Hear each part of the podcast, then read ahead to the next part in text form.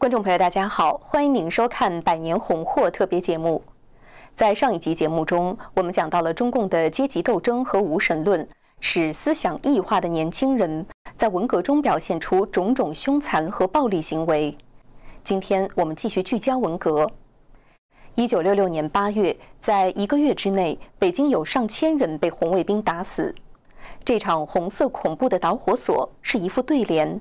我们来看一看背后的故事。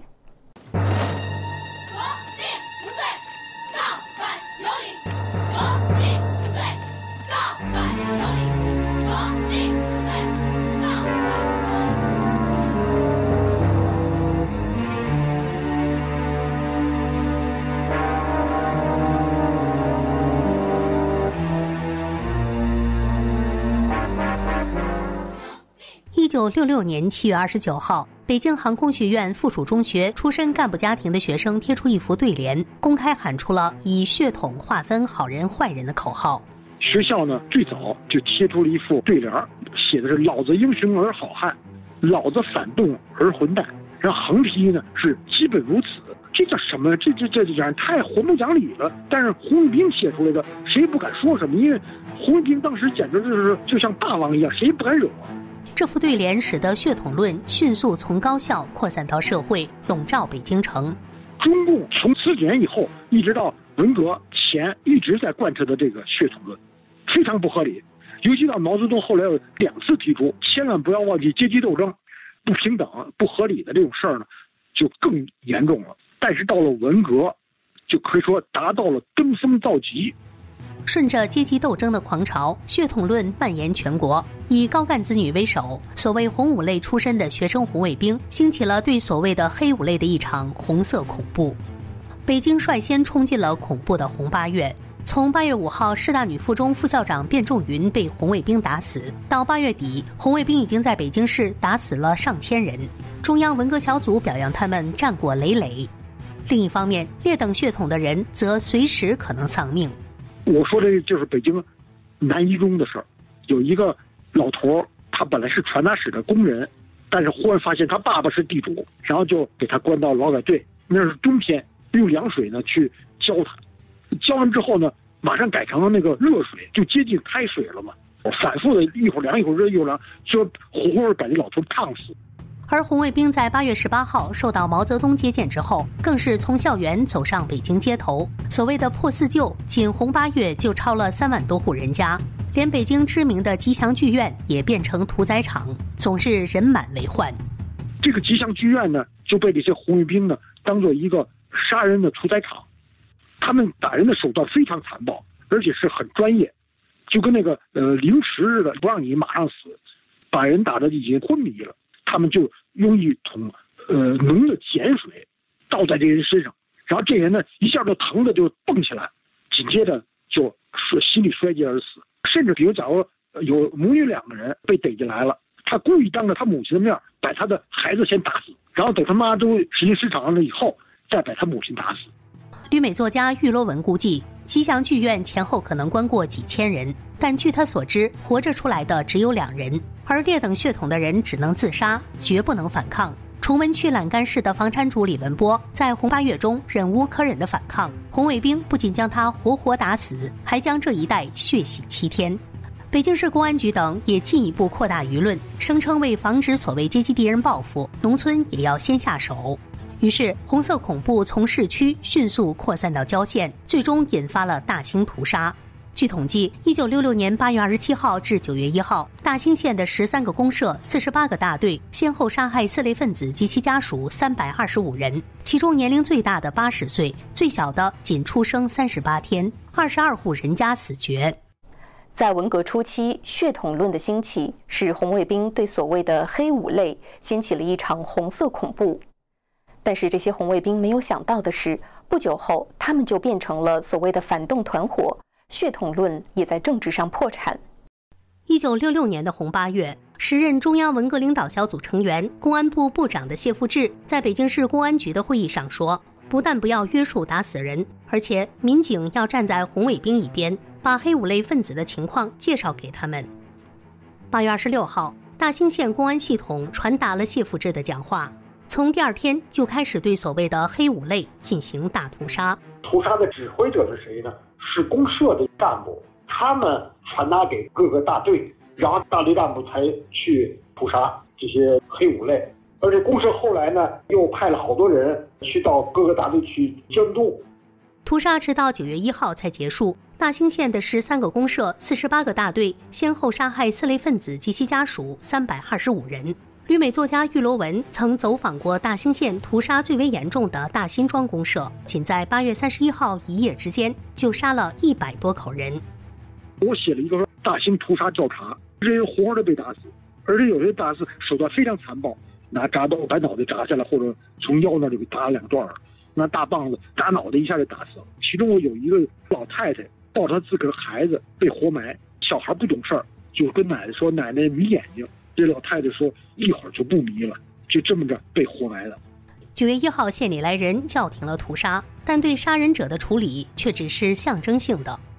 对所谓劣等血统人的屠杀也蔓延到其他城市，上海、广州这样的大城市和乡村学校中都发生了类似的暴行。但是红卫兵们没有想到，一九六六年十月份，中央文革小组陈伯达等人否定血统论的声音渐大。而以高干子弟为首的红卫兵在十二月成立了首都红卫兵联合行动委员会，简称联动，公开与中央文革对抗。到了六七年一月，联动被宣布为反动组织取缔。指示过不要管红卫兵打死人的公安部部长谢富治，又指示公安部要镇压联动，这使得赋予红卫兵杀人理由的血统论在政治上破产。一批决意要革别人命的高干子女，第一次尝到了被革命的滋味儿。但玉罗文指出，中央文革小组并不是要否定血统论，而是想通过打击联动的这些高干子女，以保证文革中顺利打倒老干部。血统论就是共产党的一贯政策，他们怎么能反对呢？他们这是一种权宜之计。中央文革这些人呢，为了拉拢底层的群众，所以呢就提出反对血统论，这样底层群众就能拥护他，孤立了联动。但是他们真正反对联动的。并不是因为联动执行了血统论，是因为联动这些人呢保他们自己的父母，因为那时候毛泽东呢想打倒一切老干部。而中共对血统论的真正态度还在其他方面体现，例如血统论最知名的鼓吹者谭立夫，虽然一度被抓，但在文革后却官至文化部办公厅主任，而民间反对血统论的声音反而遭到压制。玉罗文的哥哥玉罗克曾经以《出身论》一文批驳血统论，虽然引起社会巨大的反响，但玉罗克在一九六八年被捕，七零年被执行死刑，眼角膜还被移植给了一位北京的劳动模范。虽然血统论在名义上破产了，但是按照亲缘关系进行的政治屠杀还在继续。一九六七年，湖南道县九千多位普通百姓，因为家庭成分是所谓的四类分子，而被以惨无人道的方式杀害。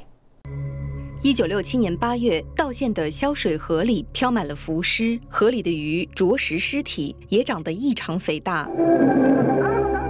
那时文革刚刚开始一年多。一九六七年八月八号，道县的造反派格连把县武器库抢劫一空。另一派由地方掌权者支持的红联，不仅立刻暴力反击，还把罪名延烧到四类分子的头上，宣称四类分子要造反，必须斩尽杀绝，才能保证红色江山不变。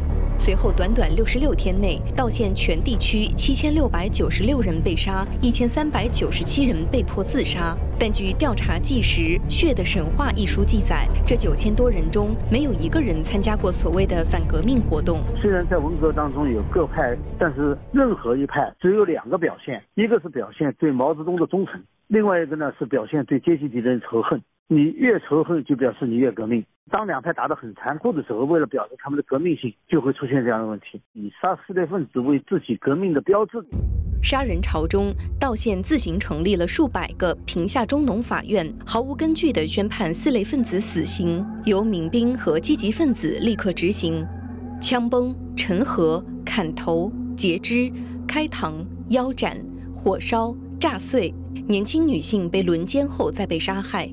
每杀一人，杀人者可获得大队或者公社给的两到三元钱作为报酬。十九岁的唐水兰怀胎足月，即将临盆，却因为娘家是所谓的地主阶级，被勒令回道县接受审判。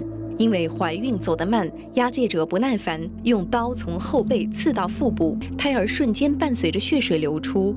据血的神话记载，道县屠杀遇害者上至七十八岁，最小的只有十天。拿铁丝把一家人都穿在一起，扔在河里，手啊都给你穿上，那也没法游泳啊，只能淹死。他们认为，只要你父母是阶级敌人，那你子女哪怕一个小孩，你也是阶级敌人，所以他们就一家子一家子杀。这是文革前十七年教育的结果。这个阶级斗争学说在我们那时候得到教育呢，就是对敌人不管你多残酷。都不过分，对人性的消灭，它是一个中共的系统工程，它贯穿于一九四九年以来每一个政治运动。前《炎黄春秋》杂志社副社长杨继绳认为，道县屠杀的根源就是体制，集权制度把一部分人定为政治贱民。同时垄断信息，让另一部分人变为政治愚民。杨继绳认为，道县惨案就是政治愚民对政治贱民的屠杀，背后操纵的就是体制。文革只是中共邪恶的延续而已。官方对文革的评价呢？它的重点是文革对党政领导和党政系统的冲击和破坏，对平民的伤害，中共官方着目并不多。五十年过去了，潇水河的血色早已不在，但文革时的口号，今年一月又在中国出现。邓小平不动摇，就叫他彻底灭亡。因为文革并没有真正得到反思，呃，文革当中的那些罪行啊，特别是那些细节，没有展现在人们的眼前。共产暴力的基因文化，它所带来的危害。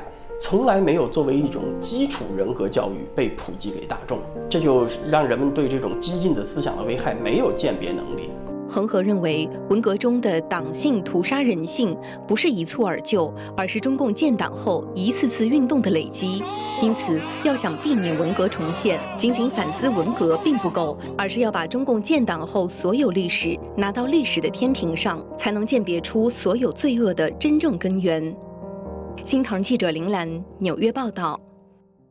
感谢您收看这一期的《百年红货》特别节目，下期节目我们再会。